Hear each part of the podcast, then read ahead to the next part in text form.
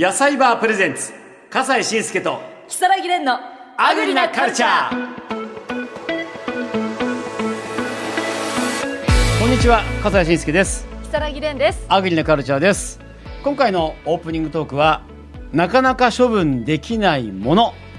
レンさんなんか処分できなさそうな雰囲気あもうバレてますか？醸してる。そうなんですよ。やっぱりそう、はい。うんもう物で溢れ返ってしまってすぐ家が。あうちの妻と一緒。はうちの妻も全然捨てられいない全然捨てられないです。うんでそれ何なんだろうね。あの紙袋コレクターなんですけどう私ちの妻と似ている。あの本当に似ずっと紙袋もがう紙袋がさ本当に困っちゃう。台所をさ占拠するんだよね。であれをなんで同じ紙袋を何枚も取ってるもう大事なんですあれが。私安心するんですあれ。で1年の最後にもう折れて汚くなっちゃったやつだけ泣く泣く処分で綺麗なやつはちゃんと半分ぐらいにしてちゃんと取っとく。あのね紙袋を処分できなかったら何も処分できないよ。そうなんですよ。人生において。俺ねご主人同情するな。ご主人もう嫌だと思うよ暮らしてんのがレンさんそういう人だったんだみたいな。いやでも恋人時代？え？いや割と彼もあの紙袋コレクターがあよかったね、はい、あ一緒にもうどんどん増えていくだけで。それは俺の入る余地はないわ。それはよかったね。えじゃあ処分のプロの僕？先生はどうですか？僕だってなかなか処分できないものははい。あるんです、それはねあの芝居のプログラムパンフレット。あ年間大体100本ぐらいは芝居見るわけだよ。ーはい。でどんどんどんどん溜まってくるわけ。はい。そうするとさそこを床が抜けそうになるんだよね。だからもうある一定のところでいやこれはもうやっぱり処分しなきゃダメだなと、あのうん。特別なものだけは取ってあるんだけどもまあ大方のものは宝塚も含めて捨てます。ごめんなさい。思い出の中に。アグリなカルチャースタートです。野菜バープレゼンツ笠西慎介と如月蓮のアグリなカルチャー。野菜バープレゼンツ笠西慎介と如月蓮のアグリなカルチャー。この番組では日本の食を支える生産者や販売者の方にお話を伺っていきます。さあ今回姉さん、どなたを、はい、今回お話を伺うのは、山梨県南アルプス市のぶどう農園、荻野ビンヤードの荻野博和さんです。えー、荻野さんのぶどう農園では、あの、シャインマスカットを栽培されているそうです。あらということは、食べられるかもしれないそういうことです。超高級じゃないですか シャインマスカット嬉しいな、はいい、やー荻野さんこんにちははい、こんにちは。よろしくお願いします。お願いします。そこは荻野さんのぶどう園ですか、あはい、今こちらブドウランドの下であの撮影の方しております。あらもうなんかいいですね結構もう出来上がってる感じ？ちょうど今収穫時期いいいいタイミングですね。ですよね。シャインマスカットのいい色が、袋がかかっていても分かるようなね、形でありがとうございます、素敵なはい。場所での今日はねトークになりますけれどもあの、荻野さんシャインマスカットを作られている中でなんか賞とか取られてるんですって、はい、ありがとうございます。あの令和2年度に、うん。えー山梨県に行われました果樹共進会という、えー、ブドウ栽培のコンテストがありまして、ん。そちらの方で最優秀賞と並びにあの農林水産大臣賞の方をあの受賞することができました。えその山梨県で最優秀賞を取ってさらに農林水産大臣賞も取ってるんですか？あはい、その最最優秀賞を取ることによって、うん。まあ、合わせて農林水産大臣賞という形になりますね。えなんかあの疑ってごめんなさい。症状とかあるんですか？はい、ご用意しております。えどこにあるの？どちらに？ああちょっと見せてくださいよ。あ本当だ本当だ本当だ。うわ。うわすごい本当だ。あうい。わーすごい。ありがとうございます。はい、別に疑ってるわけじゃないんですよ。ディレクターが聞けって言うから聞いただけなんです。えあ信用していただけましたでしょうか？えいや素晴らしい素晴らしい。ありがとうございます。ね。でもあのそんな美味しいただでさえシャインマスカットって美味しいと思うんですけどもそれの中で賞を取るぐらい美味しく作るなんか秘訣っていうのは何かあるんですか？はい、そうですね。私どもの方では、ブドウの枝という、こブドウの木の骨格を作るという中で、うんあの木の、えー木の枝を剪定しますえー作業としまして、長小剪定という作業の方を取り入れております。ええーなはい。で、こちらはあの1年間伸びた枝の中から、えっ、と、必要な枝を、えー判断しまして、その中で必要な枝を残し、えー必要とない枝を、えー選定しまして、それで、あの、ブドウを栽培するにあたって、えー最適な環境を作るということをお行いまして、えーそれで、ブドウがより良いものができるようにというふうにしております。あーまあたくさん伸びてしまうからこう枝を切っていってね、残していくんでしょうけどもつまりは、はいどの枝を切ってどの枝を残すかというその眼力が重要ってことですかね。眼力と、まあ、私まだ経験浅いんですけれども、うんその経験値の中で、えーどの枝がいいのかっていうところを、えーと判断しまして、えーそれでよし、足を判断して、えー選定してますね。はあそしてその枝の剪定の他に重要なことはまだあります？あはい。えっと、ブドウの枝というのは上を見ますけれども、うんあの、えっと、今度下ですね。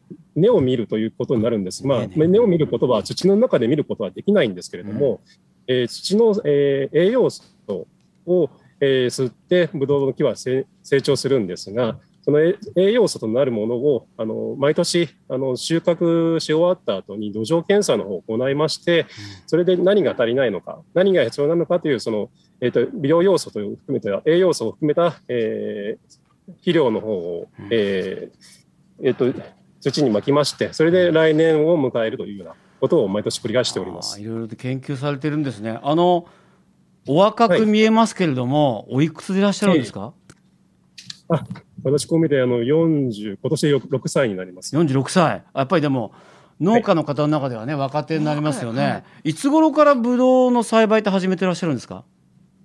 えっと、今年で4年目になりますんで、はい、まだ4年目？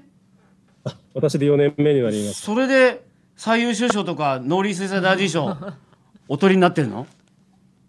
あ取らせていただきましたが、あの私で、あのまあえー、とだ4代目にあたります、えー、と農家となりまして、ええ。で今のこのシャインマスカットも、私の父が、えーまあ、シャインマスカットが市場に出た頃がより、えー導入しまして、えー栽培の方をしております。なので、まあ、やはり父が培ってきたものが私に入ることによって、まあ、合わせた力で、えー取ることができたと思います。ちょっとでも疑問なのは4代目なのにブドウ作りが4年目ってどういうことですか？ぶどう作り4年目？だって4代もついてたらもっと若い時からやっててもいいはずじゃないですか。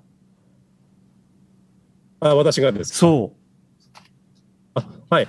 ただ私も、えっと学生時代のところから、えっと勉強とかあの趣味から始まったところで、う、うん。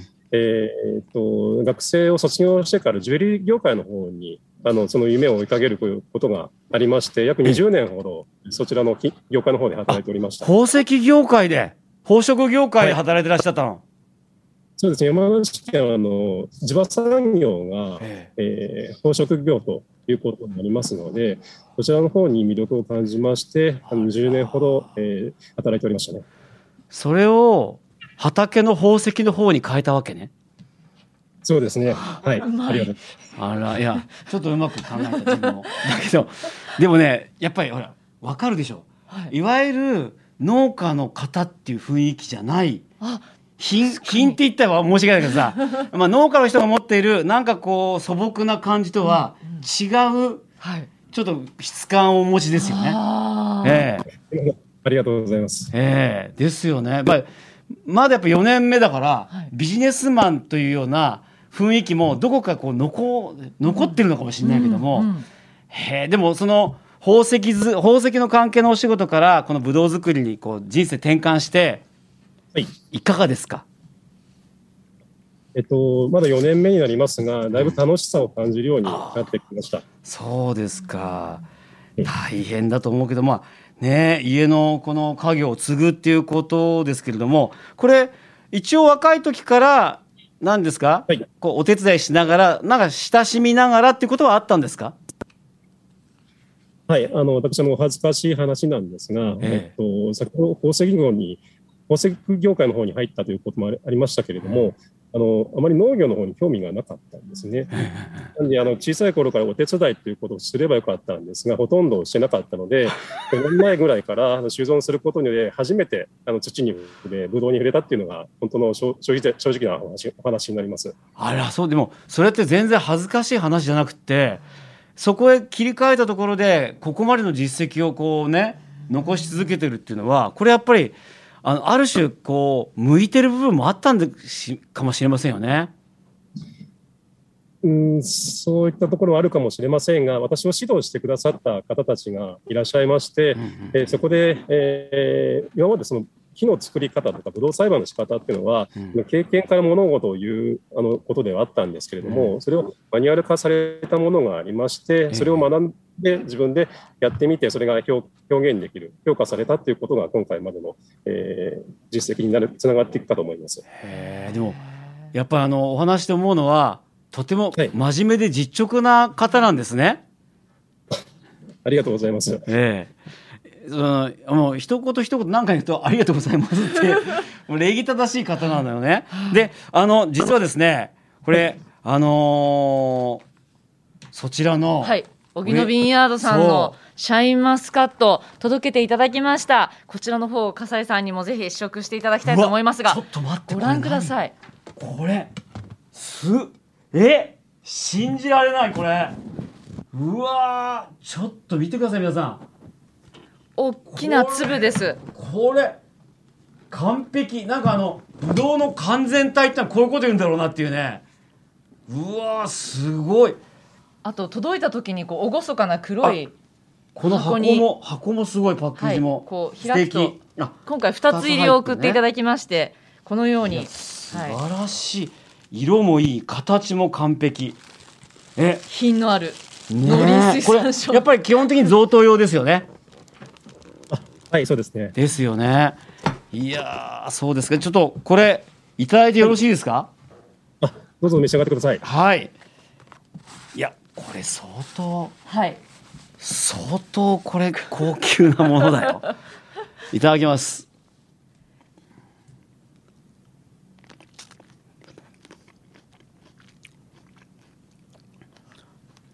完璧。これ上の方とか下の方で味ってちょっと違ったりするんですか、えっと、そうですね。甘さというのは上から徐々に甘くなって下の方に伝わってきますので、上の方が甘く、下の方がすっきりと甘さになっていく形になって下今下の方取ったらすっきりしてた。うん。うん。上の方が甘い。けど甘すぎない。あのね荻野さんと一緒で品が。うございます。たうまい、うん。今日すごいいい。美味しい。これえ今僕はい。皮。から美味しくて食べちゃいましたけどもこの場合皮はどうすればいいんですか？剥いた方がいいんですか？あいえいえ、皮ごと食べていただいて。ですよね。皮も全然渋みがないんだもん皮に。私も何のためらいもなくあのいただいたんですけれどもあの、はい。そういえば種あるかなと思ったら種もこれはついていない品種なんでしょうかねそうです。シャインマスカットは皮が、皮ごと食べれました。種がないという品種になりますね。う。んうんうん。すごく美味しくてね。みずみずしくって、本当みずみずしいの。本当みずみずしくて、うん。こうはい。食べてて滴るぐらいなんだけどはい。これ甘すぎると何個も食べられないけどこれもうすっきりとした甘みの自然な味わいで何個も食べられる。美味しい。しかもプリプリしてますねプリプリあ、はい。はい、はい、してますね。はい。うんこのぶどうをずっと食べて育ってきたんですか？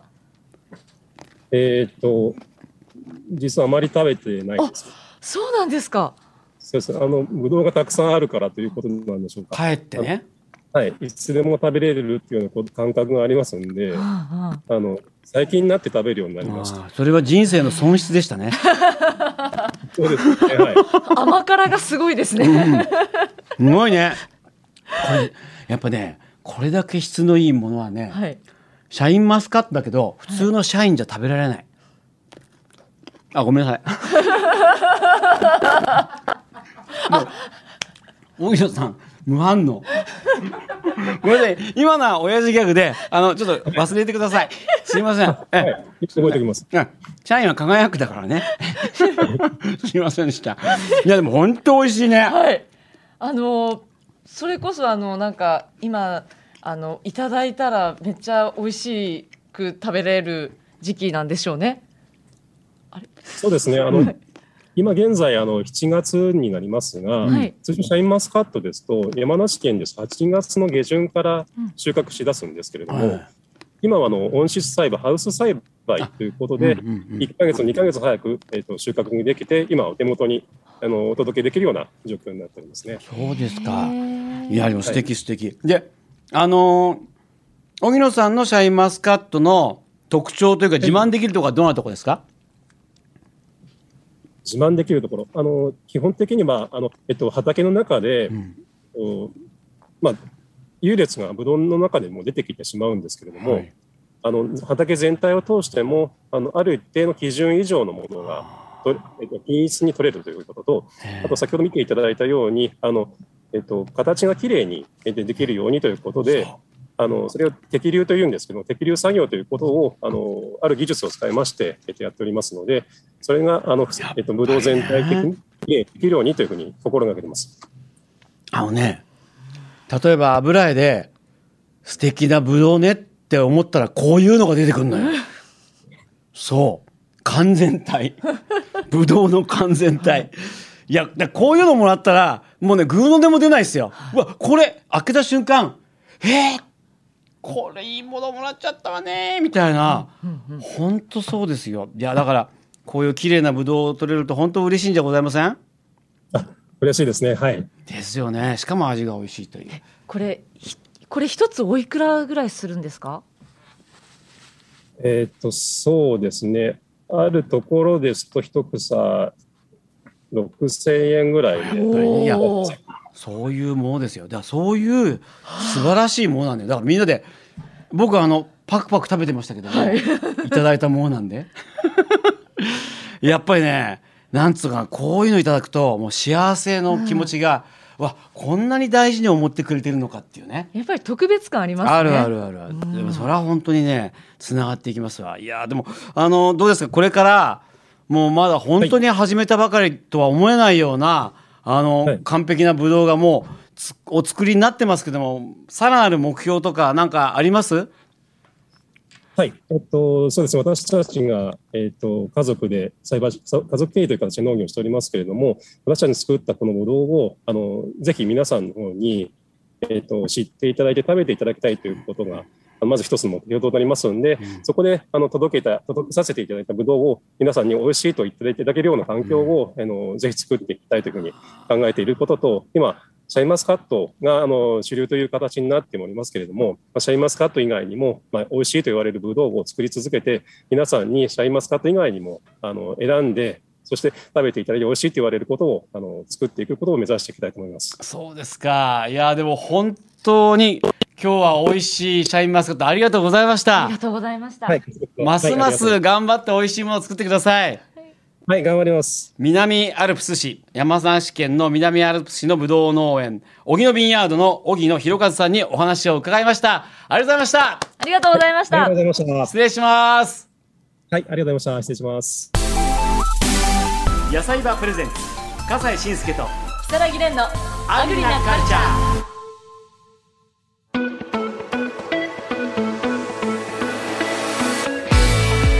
さあもう本当に信じられないぐらい美味しいこの大きなシャインマスカットネットで買えるのよね。はい、そうなんです、はい。今日ご紹介しました。荻野ビンヤードのシャインマスカットはネットショッピングでも手に入りますので検索してみてください。えー野菜バーの YouTube チャンネルに購入サイトへのリンクが貼ってありますのでそちらの方もぜひチェックしてみてください、ね贈答用にそして一度ねうん。ご家庭用でちょっと一房味わうのもご褒美としていいかもしれませんよ。本当にこんな美味しいぶどう食べたことなかったはい。えーしかもあの宝石業界に勤めてるんでさっきねあのレンさんに聞いたんだよね、えあの宝石に例えるならこのシャインマスカットは何ですか？ってお聞きしたら何ておっしゃいましたか？ーすぐエメラルドですって。言ってねうわエメラルドのようなーねえ素シャインマ晴らしいスカット。はい。アグリなカルチャー今回はここまででございます。笠西慎介と如月蓮でした。今日もごちそうさまでした。